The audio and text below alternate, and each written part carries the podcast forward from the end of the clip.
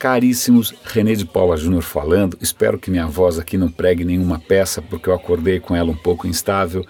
E é curioso justamente porque isso tem a ver com algumas coisas que eu quero comentar com vocês, com algumas notícias que eu estava separando, sobretudo com aquela que me deixou, acho que até por isso que eu não conseguia falar, é, completamente desconcertado, que é de uma startup indiana. Ela é indiana ou os caras são indianos? Bom, não, não me lembro. Depois eu vou dar o link e vocês dão uma conferida lá, que é chamada Oben. Essa Oben faz o seguinte: ela pega um retrato seu, uma foto, ela pega uma amostra da sua voz, lendo texto, né, falando, etc. e tal, e com essas duas coisas ela é capaz de criar um avatar, uma representação sua tridimensional do seu rosto, por enquanto tosquinha, vai, eu confesso que é tosquinha, mas que ela é capaz de falar com a sua voz. Então, por exemplo, ao invés de né, eu aqui gravar o radinho é, ao vivo e a cores, etc e tal, eu poderia muito bem usar esse avatar que tem a minha voz, eu poderia fornecer um texto e ele leria, né, vocês nem perceberiam a diferença, teria aqui um, um, um René clone, clonado, falando no meu lugar. Esse é um cenário que parece limpinho, talvez seja isso que tenha é, inspirado a Technology Review a, a, falar dessa startup sem ficar de cabelo em pé, mas eu fiquei de cabelo em pé, de cabelo branco, porque eu falei, cara, isso é creepy, isso é, é a definição de creepy é isso para mim.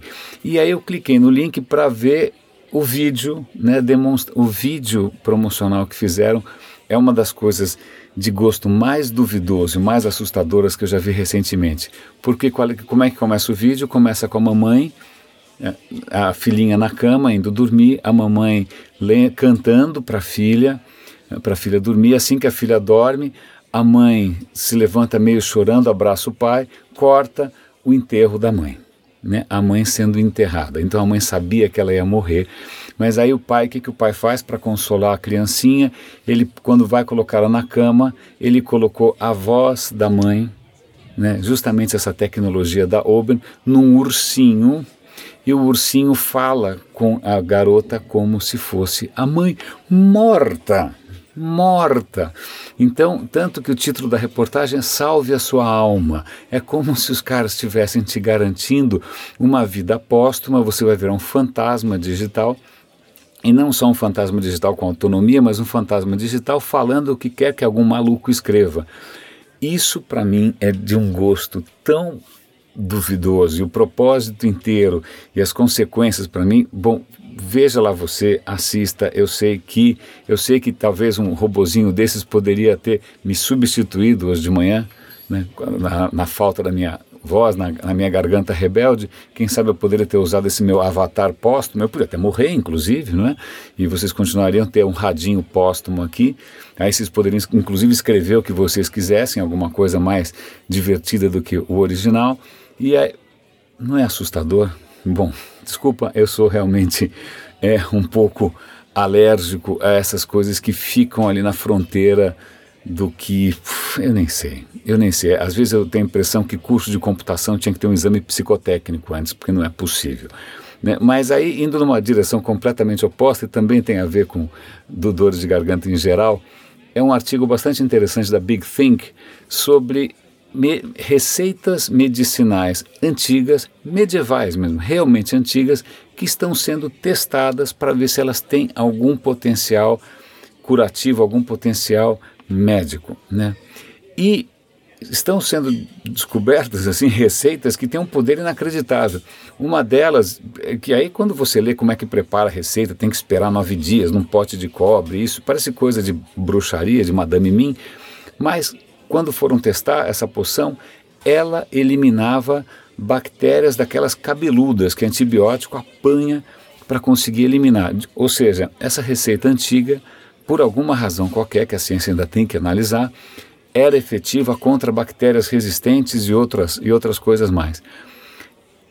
Isso é bárbaro. E, na verdade, eles selecionaram, vocês vão ver no artigo, acho que centenas dessas receitas com algum potencial farmacológico. Né?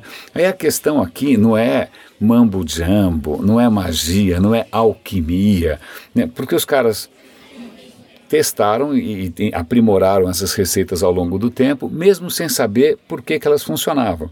É, eles não sabiam que existia bactéria, eles não sabiam que existia vírus, eles não sabiam que existia genética, não sabiam nada, mas por acaso funcionava. É, tentativa e erro, né? imagina os erros, que horror, mas então não é querer abrir mão da ciência e voltar para a sabedoria milenar. Não. É simplesmente usar a ciência para entender o que de científico está por trás do sucesso de algumas receitas é, que têm séculos e séculos, milênios e tal. Então, de novo, não é mambo jumbo, não estamos aqui negando, não estamos voltando para homeopatia. Na verdade, o artigo dá uma tijolada em homeopatia, inclusive, e na medicina chinesa também bate em todo mundo. A questão é descobrir cientificamente por que, que essas coisas funcionavam. Né? Lembremos-nos que é, a, a humanidade vem fazendo já um monte de coisas funcionando, né, várias coisas funcionando, mesmo sem saber por quê. Então é, é, é um artigo fascinante. É, quem sabe tem algum remedinho para garganta lá do século XII, sei lá. Eu espero que não envolva né, aranha, sei lá, rato, sangue de barata, sei lá o quê. que mais? Duas notícias que eu achei que, que vale a pena destacar aqui.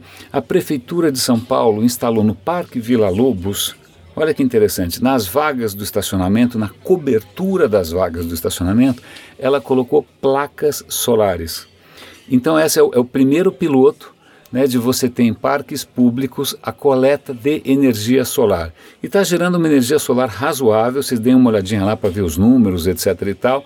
É, isso não impede que em alguns momentos o Parque Vila Lobos precise de energia elétrica da rede. Por quê? Porque vai ser de noite, vai chover, sei lá. Mas, de qualquer maneira, vai ser uma economia considerável é, para os cofres públicos, porque esses parques precisam de bastante energia para manter a iluminação, etc. E tal. Eu achei essa iniciativa legal. E aí eu levo isso para um outro patamar agora, porque acabaram de inaugurar na Índia o maior parque solar do mundo. Aliás, eu estou ouvindo um barulho engraçado de avião, não sei se vocês estão vendo também? Bom, tudo é possível. De qualquer maneira, é um parque colossal, acho que são 10 quilômetros quadrados. Né? É, cada placa gera 300 e poucos watts, são 2 milhões de placas. Isso, isso é o suficiente para uma cidade de 750 mil pessoas. Isso deve ser mais ou menos entre Campinas e Ribeirão, não tenho certeza. Mas, cara, é colossal. O que é muito interessante é que é, é tão grande que o fato de haver nuvens no céu, ou chuva, etc. e tal, é, meio que compensa, porque sempre vai ter uma placa ou outra que está exposta ao que sobrou de céu. Né? É, e outro aspecto interessante, se vocês assistirem ao vídeo, é que uma startup israelense criou um robozinho que varre as placas solares. Por que, que ele varre as placas solares?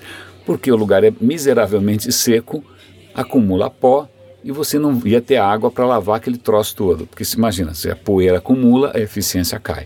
Então eles criaram lá um robozinho interessante, parece uma vassoura, que, que varre as placas de energia solar. Eu achei bárbaro, eu sempre vou dar destaque aqui, a energia solar e o avião está sobrevoando, deve ser um helicóptero. É... Ah, bom, a última notícia que eu acho que vale a pena colocar aqui, que é um tema um pouco delicado, um pouco delicado, mas que talvez valha a pena a gente se aventurar, tá? Inúmeras correntes científicas de psicologia, de neurociência, etc. e tal, estão chegando à conclusão de que o que a gente chama de consciência, né, o eu, né, o que eu estou vivenciando nesse momento, na verdade é uma construção em tempo real, né, o teu inconsciente, né, a sua mente está construindo uma historinha em tempo real. Por que construindo? Porque na verdade a gente recebe sinais de todo canto. Eu recebo sinais dos meus olhos, das, do meu tato, da minha audição, é, de tudo quanto é canto. E as, cada coisa dessas tem um tempo. Por exemplo, a, a visão é muito lenta para processar, enquanto a audição é rápida e o tato é mais rápido ainda. Então, você tem coisas chegando em tempos diferentes, tem alguma parte da sua mente que costura tudo isso e transforma numa história. Então é como se a gente, na, na, verdade, não passasse de um storytelling contínuo. Né? Tem inclusive correntes por aí dizendo que quando você está deprimido, ansioso, é porque simplesmente você não consegue contar a sua própria história direito, a sua história está mal contada. A hora que você consegue recontar a sua história, você está no caminho da saúde psicológica, etc. E tal. Bom, mas eu, eu, não vou me aprofundar. O que é legal, eu vou dar o link para um cara falando aqui no Big Think. Big, Big Think é um canal interessante em que ele mostra, por uma maneira bastante original, tanto que é por isso que eu estou comentando isso com vocês, uma prova de que realmente a consciência não é alguma coisa assim em tempo real, uma coisa linear. Né? A gente está em cima do presente, a gente vive num presente é, e, e, a gente está presente, existe o presente. Não, ele fala o seguinte: se eu começo a falar uma frase, por exemplo, ele fala em inglês, né? É, mas vamos pensar uma frase um pouco diferente. Eu falo: o pé desta cadeira está bambo. Né? Se eu falasse só o pé, né? O pé podia ser o meu pé, podia ser um pé de laranja, podia ser vários pés possíveis.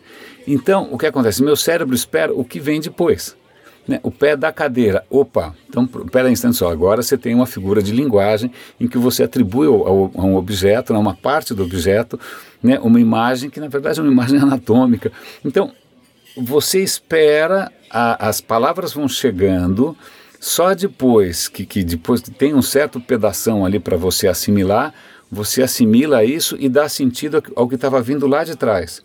Eu não sei se, se você já aprendeu alemão ou não, mas alemão é mais perverso ainda, porque muitas vezes você tem uma frase muito longa em que você ouve, ouve, ouve, ouve, mas o verbo, o verbo, que muitas vezes dá todo sentido à frase, ele só aparece no final. Então você tem que ficar que nem um pato ouvindo uma frase que dura segundos, aí quando chega no final, o verbo, aí você tem que pensar tudo para trás e aí você entende. Então, essa capacidade que a gente tem de segurar blocos de informação, esperar, depois juntar e aí fazer sentido, mostra que a gente não está absorvendo e processando em tempo real. Né? A gente é, mastiga, digere, tem um processo aí que indica uma nova visão de como a consciência funciona. É lógico que eu não estou dando aqui é, é, o resumo completo da ópera, é só uma abertura, né, uma provocação ao pensamento para começar a explorar um pouco essas searas. Espero que o Radinho tenha valido hoje. Agradeço a preocupação de quem ficou preocupado com a minha garganta, deu dicas de bala de canela, chá de limão, mel, de que agradeço o carinho de tanta gente. É, eu juro que eu não vou me substituir por um avatar indiano. Caríssimos, grande abraço, René de Paula Júnior falando e até amanhã.